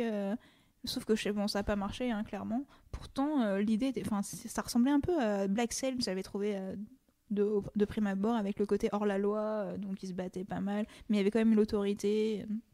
C'était un peu dommage. Même les costumes, ça ressemblait beaucoup à Black Sails. Et ouais, donc voilà. Il y a d'autres séries qui sont mentionnées, sinon, en fait Bah, là, ça parle de série, mais je sais pas si c'est vraiment historique. Euh, Il y a... Ça parle de The Man in the High Castle. C'est si les Allemands avaient gagné la Seconde Ouais. Guerre Ouais. Alors C'est là, un on peu est différent, sur une- quand même. C'est pas vrai. Je sais pas si on peut dire que c'est une dystopie parce que c'est pas vraiment dans le futur, c'est dans notre passé Mm. quand même. Mais euh, Oui, mais c'est comme une c'est quand dystopie. même C'est une pas dystopie, forcément une dystopie, c'est pas forcément futuriste. Bon là c'est vrai que donc The Man in the High Castle c'est adapté d'un bouquin de Philippe K. Dick. C'est si les Allemands, si les nazis avaient gagné la guerre, ça se passe en Amérique Mm. où le pays est divisé à l'est entre les nazis, enfin une grosse partie de l'est hein, clairement. C'est Mm. pas du moitié moitié. Oui. La côte ouest appartient aux Japonais et euh, qui étaient les alliés des nazis. Mm. Et t'as un genre de zone semi-libre au milieu, euh, mais qui est étroitement surveillée. Et t'as euh, donc euh, le mystérieux Man in the High Castle Mm. qui mènerait à un genre de résistance, on comprend pas trop, contre les nazis. Et du coup, bah, t'as des personnages qui sont inclus dans cette résistance. T'as des personnages aussi importants qui sont des nazis mais américains du coup, qui bah, genre le chef nazi, il s'appelle John Smith quoi. On Oui. pas plus plus bon américain. américain que ça. Et euh, t'as toute la tout l'aspect à San Francisco avec euh, les Japonais que moi j'ai trouvé. Pour moi, c'était vraiment la meilleure chose de cette série. Ta storyline, c'était. Ouais. Bah, mais pas tant la storyline, parce que vraiment, en fait, les deux héros, donc c'est un jeune homme euh, qui est un résistant qui s'appelle Joe. Ouais. et, Et, encore euh, résistant au, au début.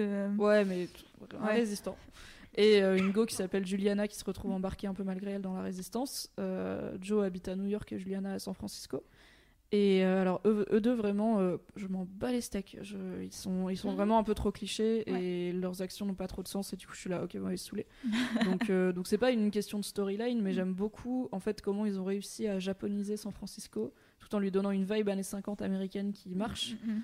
et à montrer cette espèce de d'invasion tranquille en fait où les gens sont pas en guerre contre les japonais il y a pas des bombes qui sautent Ouais. et euh, mais il y a une c'est on est quand même sur de l'huile et de l'eau quoi ça se mélange très très peu et euh, alors qu'à New York on voit que bah, comme c'est un peuple germanique donc pas loin d'être anglo-saxon les nazis sont beaucoup plus intégrés en fait euh, dans la vie Ce qui est un peu euh, étrange quand même. Dans bah, quand on connaît la vraie l'histoire, Mm. la réalité, oui, mais en même temps, c'est, enfin, c'est plus difficile de japoniser San Francisco que de germaniser New York finalement. Oui. Euh, donc, alors bon, on n'est pas sur une série Ouais, historique, pour hein, moi, on c'est est pas une sur série, vraiment de la euh, fiction, mais Mm. euh, c'est vrai que bah, on- on- au niveau décor, costume, etc., il y a un bon boulot qui est fait, Mm. très bon boulot même. C'est vraiment pour moi le point fort de cette série. Mm. Oui. Parce qu'encore une fois, l'histoire a des hauts et des bas en termes de, de créativité. qui est dommage, Il y a hein, des parce que moments où tu, bouquin tu est- vois clairement les grosses ficelles, mais pourtant le bouquin est très chouette. Mais euh, c'est non, c'est pas une. Sinon, ça parle de Band of Brothers. Ah, sur la Seconde un Guerre classique. mondiale. Oui, bah oui, on l'a évoqué classique, rapidement oui. tout à l'heure. Il y a deux grosses séries sur la Seconde Guerre qui sont Band of Brothers et The Pacific. Pacific. Enfin, qui sont liés, en fait, quelque The- part. Ouais, The Pacific c'était Spielberg. Bah, Ben Brothers aussi. Ah ouais? Oui, oui. Oh, Oui, je savais oui. pas. Si, si. Désolé. Mais euh, alors, pour le coup, c'est c'est trop seulement la guerre, Ouais. en fait. Pour moi, c'est vraiment, euh, pour le coup, euh, un journal de guerre, si on peut dire. Du coup, l'histoire, enfin, ça m'a pas du tout touché. Alors moi, je suis pas du tout fan. Alors, je sais pas si toi t'aimes bien, mais euh, moi, j'étais, c'est joli, très joli à regarder. euh, genre, euh, oui, euh, la difficulté euh, de se confronter, confronter à la mort, etc. Très beau, euh, les armes, euh, même les batailles en, au ralenti et tout, le son, enfin très très très réussi. Mais j'étais pas du tout touchée. Moi, j'ai pas, j'ai bien aimé. C'est-à-dire, voilà, pareil, j'ai vu la qualité et Mm. tout. Et euh, bon, en plus, il y a une brochette d'acteurs Ouais. euh, complètement ouf. Il y a Tom Hardy. Yes. Mais euh, en fait, je suis pas très truc de guerre. Et euh, Ouais. bah, à la longue, enfin. genre, je peux. J'adore Il faut sauver le soldat Ryan, tu vois. Je Ouais. peux- Je, l'ai vu plusieurs fois, je le kiffe. Mais pour moi, on est sur la bonne longueur d'un truc de guerre. C'est-à-dire deux heures, deux heures et demie. Et on passe à autre chose, quoi. Ouais. Et euh, regardez, euh, bah, je sais pas, c'est une dizaine, une grosse dizaine Oui, bah oui, d'épisodes c'est- euh, longs. 10, 10 épisodes, ouais.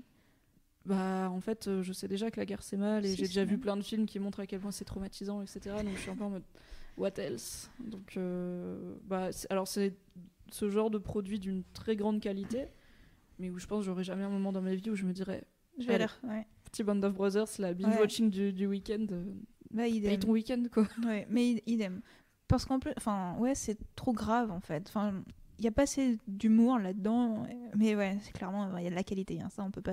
Mais par contre, s'il y avait ça sur une guerre que je connais moins, genre la guerre d'Algérie ou des choses Ah. comme ça, bah tu vois, je me taperais peut-être 10 épisodes. C'est vrai que la guerre savoir, euh, d'Algérie, euh, on connaît rien du tout. Je suis hein. pas sûre que les gens sont prêts trop ça.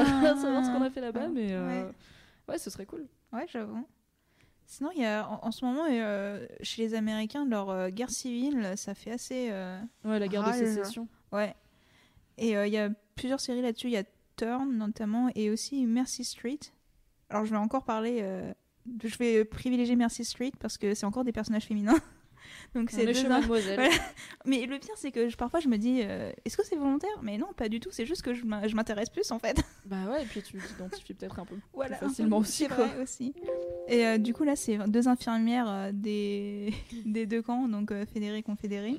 On suit un peu leur mode de vie, etc. Et euh, il y a, euh, si vous vous demandiez ce que Ted Mosby de How I Met euh, a fait après How I Met, bah il est là-dedans. Sérieux? Ouais. Et il est, de- il est de quel côté? Euh, confédéré. C'est les gens. Non, c'est les. C'est pas C'est les. les, gentils, ouais, le c'est pas sud. les gentils. Ah, Ouais. c'est un gros raciste. je l'ai je l'ai jamais aimé de façon, Ted Mosby. Donc voilà. Euh, c'est donc- vrai j'avais aucune. En fait, j'avais aucune idée que cette série existait. donc, Oui, euh, bah, elle, est- elle- c'est bizarre parce qu'elle marche plutôt, enfin, elle marche plutôt bien et euh, pareil, les gens ils se connaissent pas trop. Ça me fait penser aussi que la chaîne History, c'est un peu paradoxal, a Donc fait c'est des la chaîne qui fait Vikings. History Oui, Channel. tout à fait, tout à fait. Qui- elle a fait des séries historiques, donc autres que Vikings, mais des mini-séries du genre sur le Far West. J'ai un trou de mémoire. C'était avec Kevin Costner.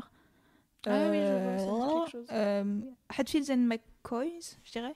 Et euh, ouais, Hatfields et quelque chose. Enfin bref, c'était deux noms, deux noms de famille. J'ai oublié, pardon.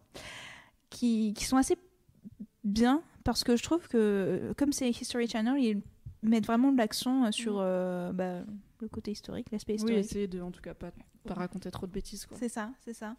Et ouais, ouais, ça c'est pas mal. Enfin, ce sont des chaînes un peu docu où tu te dis, il y a vraiment des séries scriptées là-dessus et au final il y en a et le résultat est assez intrigant, intéressant. Je pense que je suis obligée de mettre Vikings dans mon top 3 des séries historiques. Ah ouais. Je pense que je vais mettre euh, The Nick, Downton Abbey et Vikings. Parce qu'en vrai, euh, elle, elle arrive à me faire kiffer comme euh, peu de séries m'ont fait kiffer déjà. Ouais. Et c'est une période que je connais pas du tout, un peuple que je connais pas du tout. Du coup, je suis dans la découverte permanente.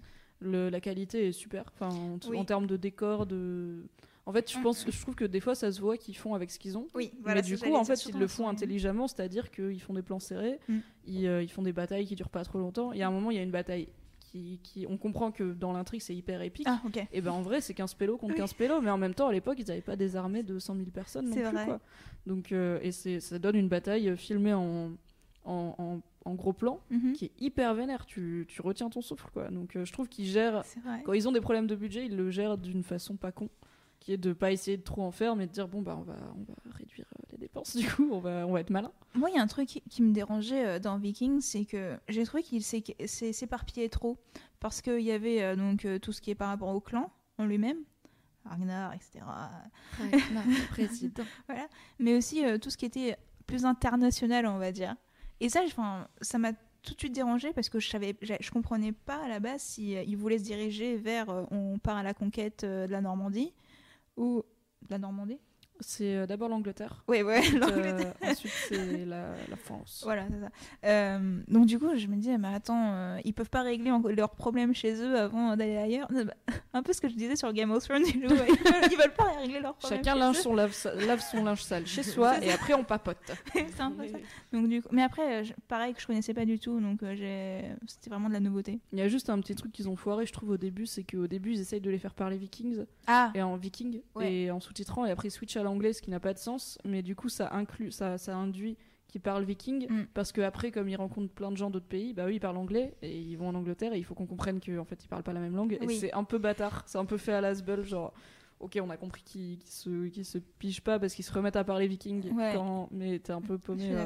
En vrai, moi j'aurais regardé tout viking en viking, mais j'imagine Ah ouais que pour les acteurs c'est compliqué quoi. Moi, c'est- Mais enfin, pour le coup. j'aurais bien euh, aimé, tu vois, avec des ah sous-titres. Ouais. Ah Ça non, pour le coup, en anglais, ça me dérange pas du tout. Et euh, même Bah, ça me dérange pas tant qu'ils sont entre eux, mais quand t'as des Anglais Ouais. qui débarquent et qui doivent pas parler la même langue, c'est un peu. C'est un peu étrange, Ouais. c'est vrai. Mais c'est pas, c'est vraiment du détail. J'ai- Après, je suis pas à jour. C'est pas une série que je que je dévore, que j'attends avec impatience et tout. Mais elle est vraiment cool et euh, ça me fait plaisir de me dire euh, un de ces quatre, je me ferai un petit week-end où je rattraperai mon Ouais. retard sur Vikings et, euh, et ça va être Sinon, cool. ça, ça parle un peu de, de Pacifique dans le chat. Oui, bah pour continuer sur la vague euh, Band Brothers. Alors, Ouais. le Pacifique, euh, Je crois que je l'ai pas vu celle-là. Je crois que j'ai vu. mais moi, je me suis ennuyée en fait, donc j'ai pas celle où il y a David Schwimmer? Ah, je m'en. Ah Je crois qu'il y a Ross. Hein. Tu Fucking me fais Ross. douter. Mm. Ah, c'est possible, je m'en rappelle même plus, tu vois. Je crois. Je suis pas sûre. Pour le coup, ouais, ouais, pareil. Alors, j'ai regardé le premier épisode et j'étais. Oh, c'est la même chose, mais en moins bien. Donc, euh, ouais. Je sais pas, la personne qui a dit ça a bien aimé ou pas? Euh, je sais pas, en fait les gens balancent un peu des noms de séries historiques. euh, Il il y, en a pas mal qui se demandent si euh, La Petite Maison dans la Prairie c'est historique. Bah oui. Et alors bah, apparemment, oui. apparemment, c'est tiré d'une autobiographie de l'époque, donc euh, ça... Ah bah ça je savais pas. Mais oui c'est clairement C'est, on parlait de voir la vie des petites gens. euh, Mais attends, comment ça, ça parlait euh, d'une des séries de. Oui, mais c'est Laura Ingalls. Mais je savais pas qu'elle existait moi Laura Non, Ingalls. mais att- c'est- oui, attends, j'ai un doute, c'est c'est bien Laura Ingalls, la petite Ouais. maison après. Oui, oui, c'est ça. Oui, donc si, si, complètement, ouais, ouais, ouais. Euh, Oui bah c'est vrai que dans les séries un peu cheesy en Oui. fait on a euh, on a des bons trucs. Dr. historiques. Queen, femme médecin. Mais oui de ouf. Oui. Ouais, c'est Oh. vrai qu'on a, et là pour le coup, on est dans la, la bonne vraie vie. Et même en France, on a les trucs genre euh, le l'Instit. Louis... Non, l'Instit, c'est à notre époque, mais. euh, Louis la pas- Brocante. Louis la Brocante, c'est un peu années 50. Ouais, c'est vrai. Euh, Nicolas euh, Le Floch. Non, pas Le Floch. C'est un truc d'inspecteur aussi. Non, ça dit rien. C'est peut-être pas ça le titre, j'ai un doute là-dessus. Après, on a les trucs genre Maigret, Oui, euh, Colombo. ouais. On a, en fait, on a des, des séries franchouillardes qui sont pas faites pour montrer un pan de l'histoire, mais qui montrent en tout cas, du coup, la C'est vie. euh. Moi, j'aime trop les, euh, les petits meurtres d'Agatha Christie. Ouais, alors La- ça, la c'est- version alors, oui, je vois. Alors, il paraît que ça marche bien. Celle, pour le coup, j'ai jamais regardé. Bah alors là je regarde plus parce que donc à la base ils avaient un duo euh, en fait à la base ça devait être que un long un long un long truc un téléfilm. Téléfilm. Euh, donc t'as euh, l'inspecteur Larosière Ouais. qui est un genre d'Hercule Poirot euh, français euh, qui est très très imbu de lui-même et tout qui est accompagné d'un petit gars qui s'appelle Lampion un petit inspecteur en devenir euh, qui est le, le fils de Coluche d'ailleurs qui joue lui. Et donc c'est une des enquêtes d'Hercule Poirot, je sais plus, euh, c'est dans un- une grande demeure où euh, je sais pas qui est retrouvé mort ou des bijoux ont disparu ou je sais pas quoi. Mhm. Et en fait il y a un plot twist à la fin, c'est que c'est le méchant c'est la rosière, c'est l'inspecteur. Ah. Donc c'est l'épisode 1 et en fait il devait y avoir que ça et ça a tellement bien marché qu'ils ont fait une suite Ouais. donc ils ont mis sous le tapis le fait que c'était le méchant du premier Sérieux? Mais parce qu'il va en prison et tout tu vois. Ah, mais ils auraient pu changer du coup. Bah, en Genre, fait du coup aurait pu peu devenir le euh, héros, je sais pas. Bah en fait Lampion est pas il peut pas ten- il a pas assez évolué pour devenir le héros donc c'est un peu genre ça se passe avant tu vois. D'accord. On va dire ça. Euh, Et, euh, et c'est franchement pas mal, la qualité est top. L'humour, pour le coup, tu vois, tu parlais du manque Oui. d'humour, on est sur un. Bah, comme les Hercule Poirot, on est vraiment. C'est très drôle, mais il y a une vraie vibe française en fait. T'as à la fois le l'intrigue et l'humour des Agatha Christie, mais transposé en, en France avec euh, les références, euh, les bons gendarmes avec, avec leur képi et tout. Et ça, je trouve ça vraiment kiffant. J'avais lu quel- ouais, un article sur les décors justement d'Agatha Christie où c'était vraiment très bien représenté, etc. Et là, euh, du coup, ouais, je regarde pas parce qu'ils ont changé les deux. Il me semble hein, qu'ils ont changé les deux principaux. Le chat me dira si je me trompe. C'est un mec et une meuf, un peu genre Miss Marple. Oui, je- c'est ça, ça. c'est ça, c'est ça. Donc euh, j'ai pas encore regardé cette, euh, cette nouvelle version. Du coup, ça c'est direct. Enfin, tu veux dire, c'est la troisième saison entre guillemets? Je sais, en fait, il y en a pas souvent. Il y en a genre, euh, c'est un long truc euh, qui sort tous les, je sais pas, tous les six mois.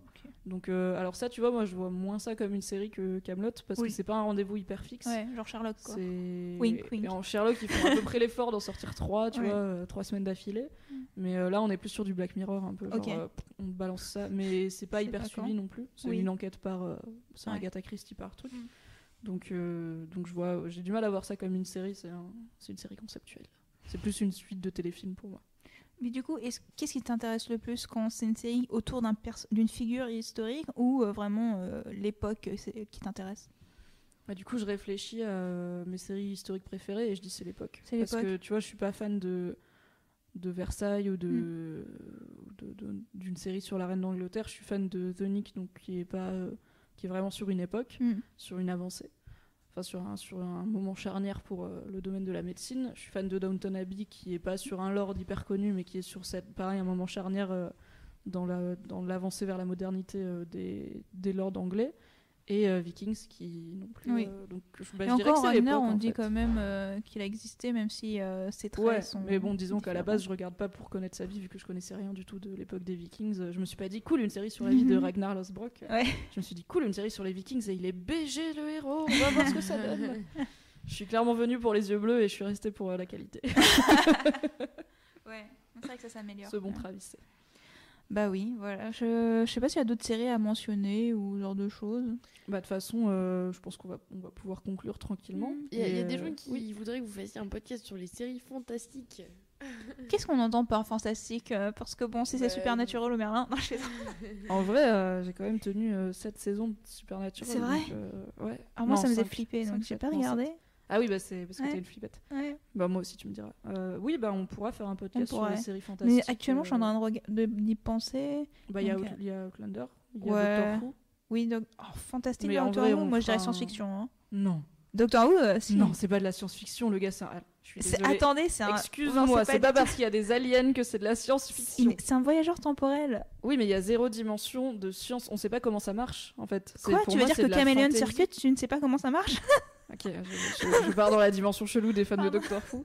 Non, enfin pour moi, Oui. moi je considère ça comme du fantastique, pas de la Ouais, d'accord. mais du fantastique dans le sens où c'est pas euh, comment ils voyagent, Ouais. c'est pas les sauces. Enfin, je veux dire, euh, t'as des t'as des gars avec une tête de reptile à Londres avec un T-Rex. Enfin, c'est pas de la science-fiction, tu vois. C'est Ok.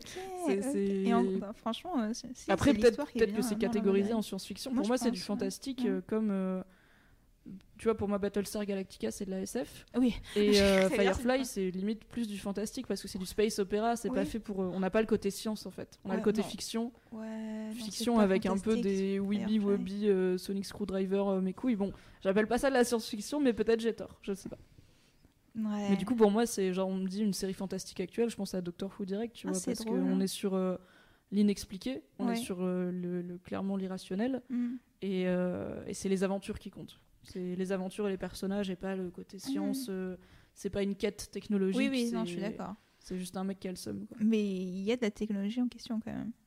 Futuriste. Ouais, il y a les robots et tout. Moi, enfin, fantastique, du coup, j'aurais pensé à True Blood ou Vampire Diaries, même Ah ce oui, genre de choses. hein. Teen Wolf. Teen Wolf, ouais. Voilà, on est vraiment dans du surnaturel Ouais. euh, à l'ancienne. Il y a Mm. eu un gros revival hein, avec, euh, avec Twilight euh, de tous les Ouais. vieux monstres, ce Ouais. qui est pas mal, moi j'aime bien. Bah oui, donc pourquoi pas. Écoutez, oui, il y aura moyen, peut-être avec euh, un ou une invitée. euh, Ouais, parce que moi, j'avoue. euh, Je sais pas tout si on tiendra aussi longtemps ouais. sur les, les En tout séries cas, je crois que vous avez donné envie à plein de gens de mater plein de séries. Il faudra mettre dans le replay. euh, Ouais, toutes les j'espère- séries. J'espère que t'as tout noté.